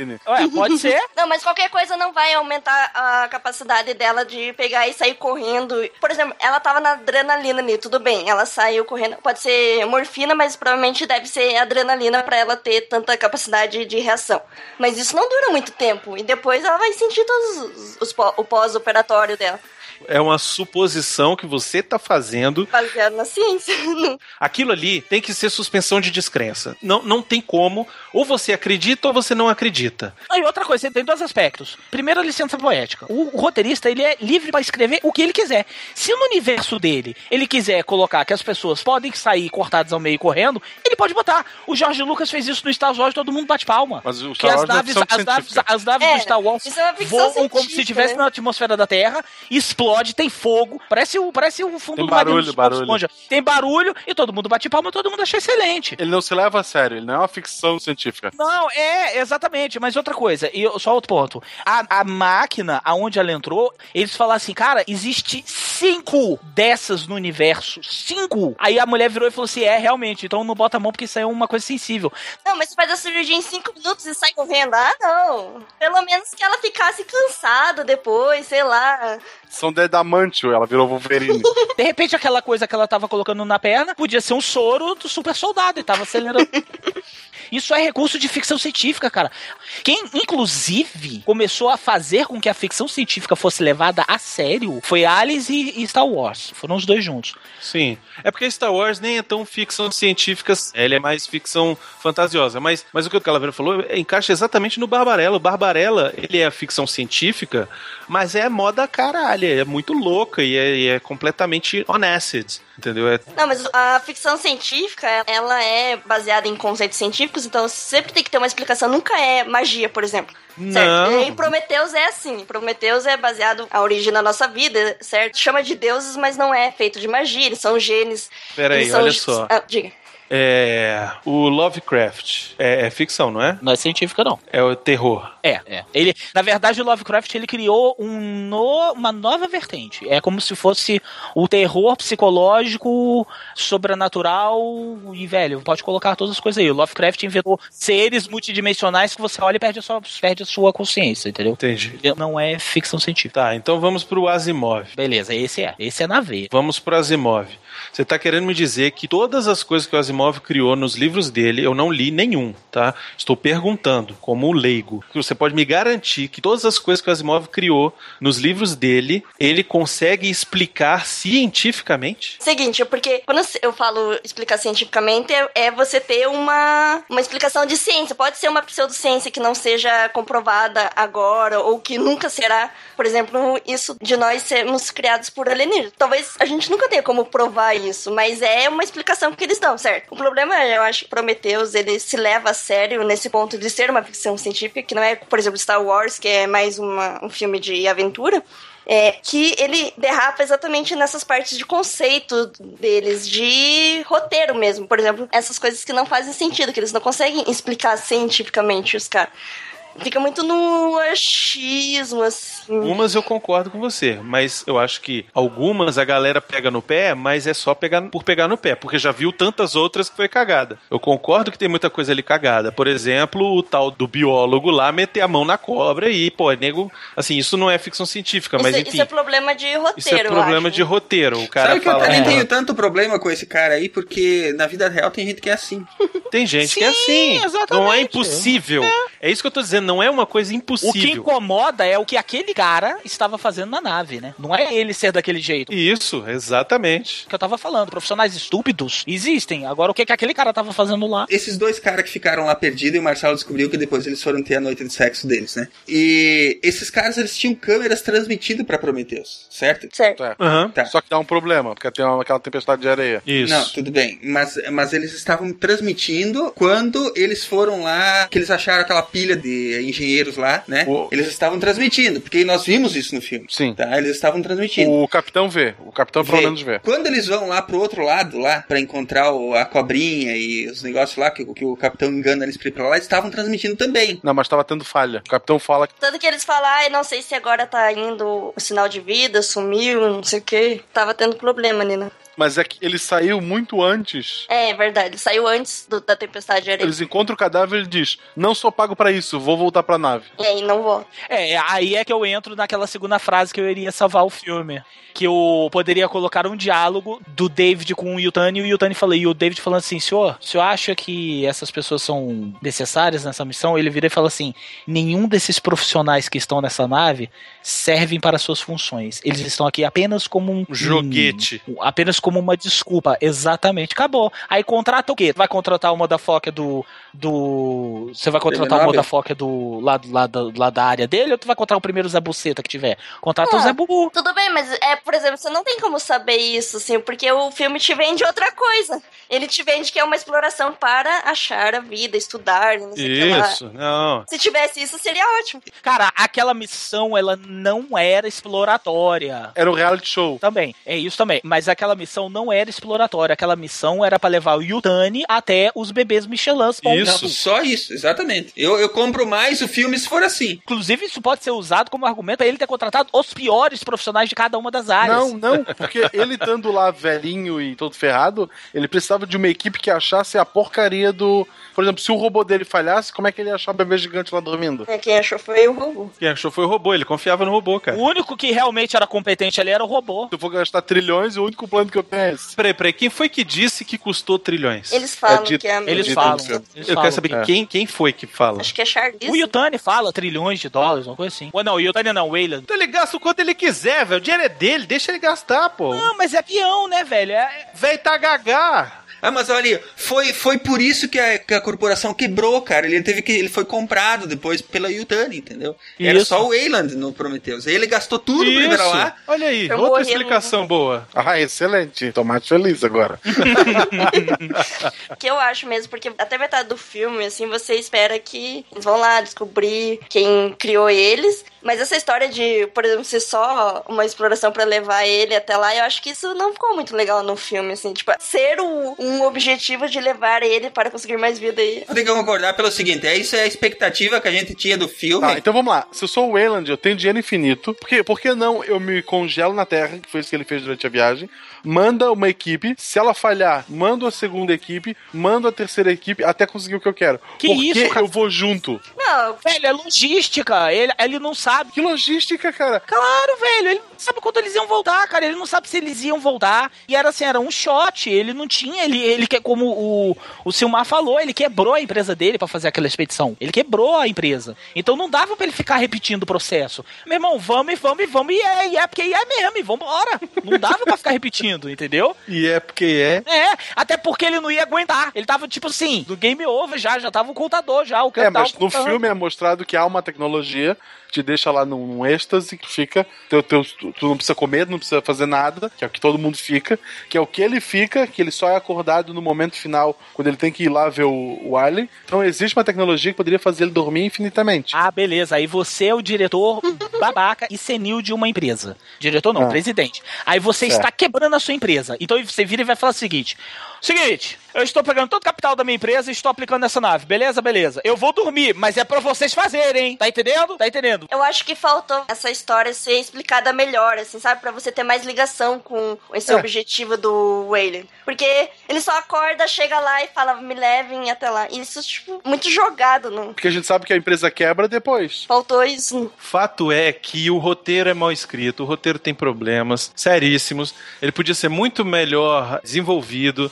Ele podia ter muito mais diálogos entre os personagens que iam é, acrescentar muito mais e que iam explicar essas coisinhas pequenas que a gente tem birra, entendeu? Mas, infelizmente, infelizmente é o que a gente tem. Entendeu? O que a gente tem é o que tá aí, entendeu? Goste ou não goste. Eu, eu tenho, assim, algumas coisas que eu gosto desse filme.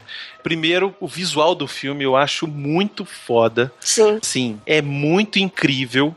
O, o visual do filme, assim, ele remete ao Alien, mas ele não é Alien. Os, os efeitos do 3D dele é muito bem utilizado, assim, é muito bacana, sacou? Ele tem o personagem do David, que eu acho muito maneiro, o personagem do David. Cara, o David é o HAL 9000 encarnado, né, velho? É, eu tava esperando alguém fazer piadinha de falar sorry, Dave, pra ele.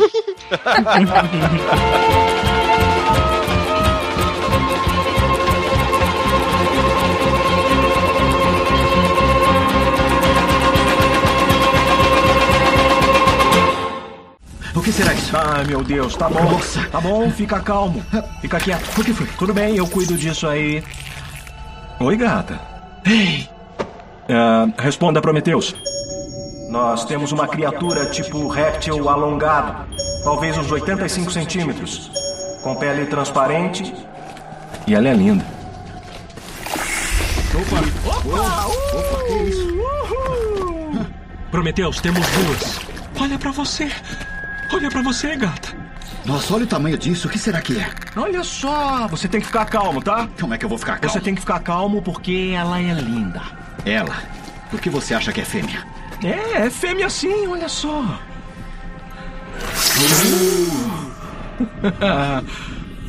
ah, tá hipnotizada. Vem cá. Vem cá. Vem cá. Opa, tudo bem, tudo bem. Tá tudo bem. Oi, gatinha. Ah, ah, ah, você é forte. Ah, tá bom, você tem que me ajudar agora. Legal? Tira isso. Ah, meu Deus, vem aqui me ajudar, pelo amor de Deus. Droga, eu não vou tocar isso aí. Meu Deus, meu Deus. Por favor, coloca sua mão embaixo dessa coisa. Não, não, eu não quero tocar nisso aí. Toca nessa coisa, pelo amor de Deus, não. Ah, tá piorando. Tá apertando, tá apertando. Tá quebrando meu braço. Ah, tá quebrando meu braço. Ah!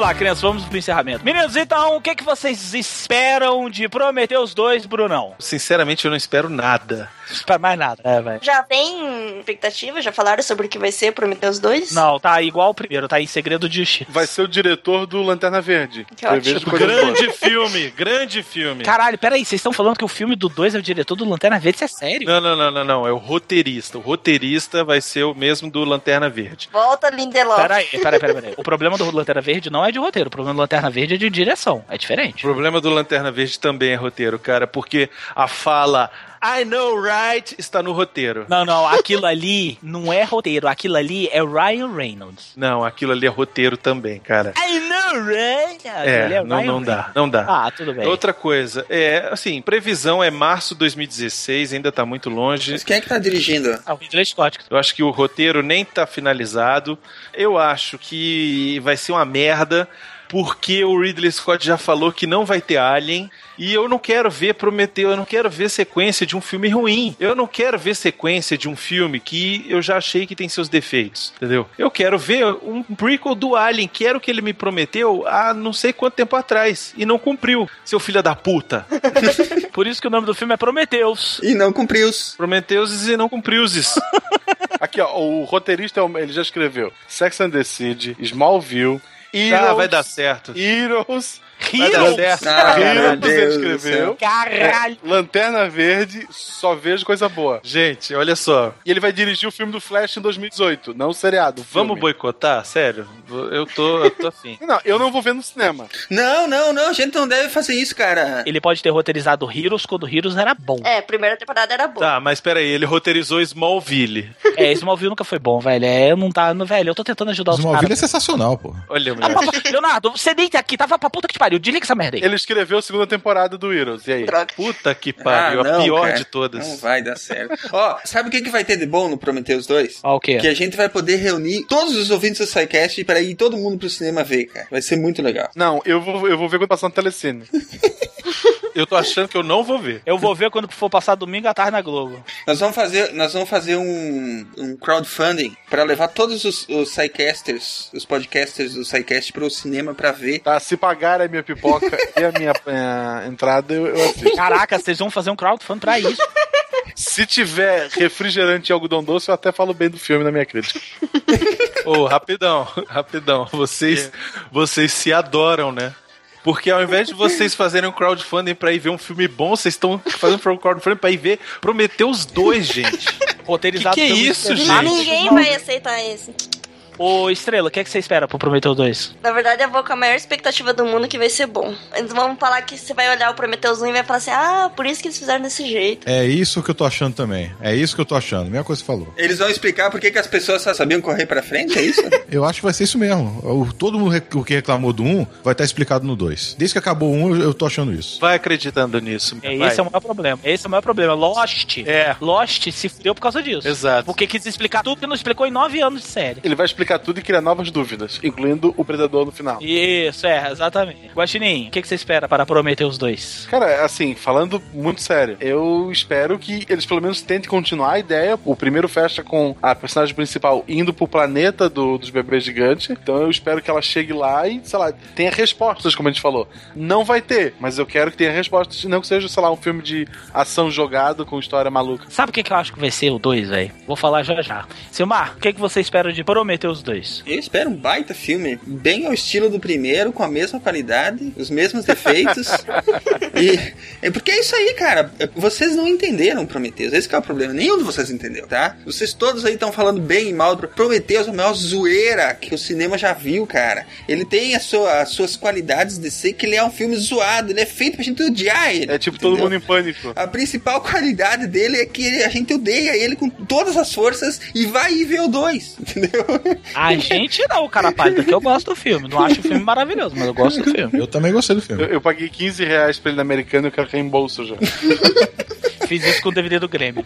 É, apesar da zoeira toda que eu fiz, é um filme que eu faço questão de ir ver, entendeu? Porque, a- a- assim, querendo ou não, ame ou odeie, é um filme que não vai passar despercebido na tua vida. Não vai passar sem deixar nenhuma marca, entendeu? É o famoso filme, velho, eu acho que ele vai ser ruim, mas vai que. É, e você, você vai ir ver, cara. Um, um mesmo, a gente foi cheio de expectativa e teve quem odiou e teve quem amou. Eu, eu odeio com todas as minhas forças, mas é um filme que eu não vou poder deixar de ver o dois. Eu vou ter que falar mal dele, né? É, ou mal ou bem, eu vou ter que ver o que aconteceu, entendeu? É. Miote, o que, que você acha de Prometer os dois? O que, que você Já falei. espera? Não, mas você, você corroborou o que a estrela falou, dá a sua opinião. Então, é o que eu acho, é o que ela falou. Eu tô achando que vai mostrar tudo que é, vai ligar até com Alien pra mim essa porra.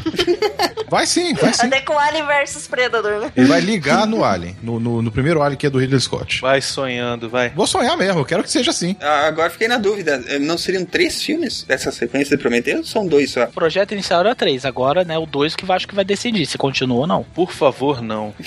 Ué, vai que o dois é maravilhoso.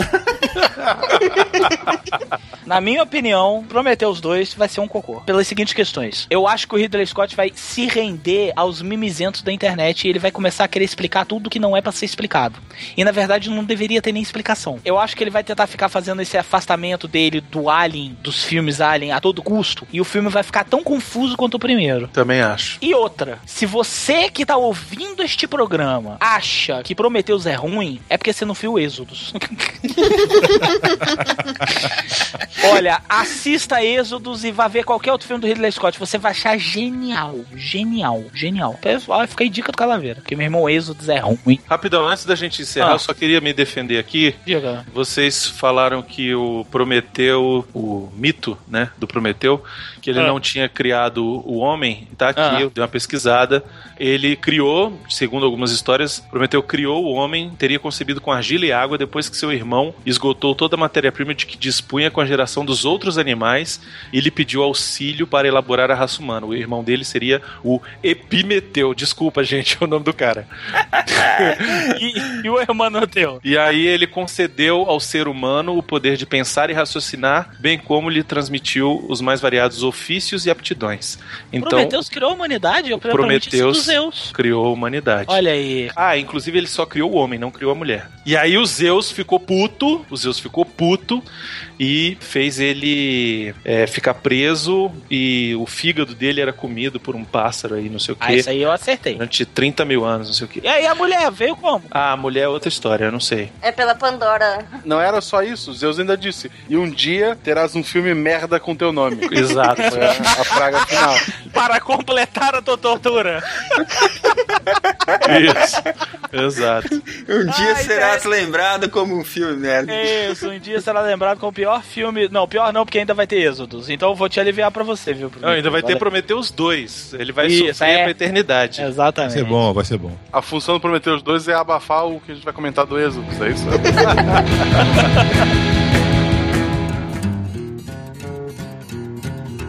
Dedicate one to the ladies.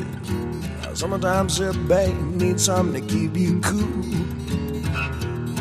Ah, now sometimes a babe needs something to keep you cool. Better look out now, though. Dave's got something for you. Tell you what it is. I'm your ice cream man. Stop me when I'm passing by. Internéticos, coloque aí nos comentários, vocês aí do SciCast, vocês do Jurassicast, coloquem nos comentários o que vocês acham de Prometheus. Gostou, não gostou? O que é que vocês concordam? O que é que vocês não concordam das nossas opiniões? Qual é a sua opinião a respeito desses temas tão absurdos e tão, por si só, mega curiosos, né? Porque gera muita discussão tudo isso que a gente falou. Discutam aí vocês nos comentários, não se xinguem porque xingamento não vai levar a nada. E é isso, meus caros. Queremos agradecer ao pessoal do SciCast por estar aqui neste especial Jurassic Cast SciCast. Nós já fizemos o jabá, pra falar a verdade, mas reforcem aí aonde que os ouvintes do Jurassic Cast podem escutar vocês. Bom, nós aqui só temos a agradecer a oportunidade de ter vindo aqui fazer essa brincadeira, né? Falamos sobre um filme que nós, na verdade, amamos odiar, né? e pudemos fazer esse- essa brincadeira, conversar com vocês, fazer mais amizades ainda entre os podcasters da Podosfera Brasileira, que eu acho sempre que é muito bacana, né? Muito obrigado a vocês, Bruno, Leonardo, Rodrigo, Calaveira. E assim vamos adiante, né? Obrigada mesmo. Ok, meninos, a gente que agradece vocês pela presença e por essa oportunidade de estarmos aqui. E para vocês, ouvintes do SciCast, aonde que eles podem escutar o Jurassic Cast, Bruno não? Vocês podem escutar a gente no jurassicast.com.br. Estão sendo sempre bem-vindos aí. Queria agradecer também ao pessoal do SciCast pela ideia de juntar os dois. Eu acho que é sempre válido.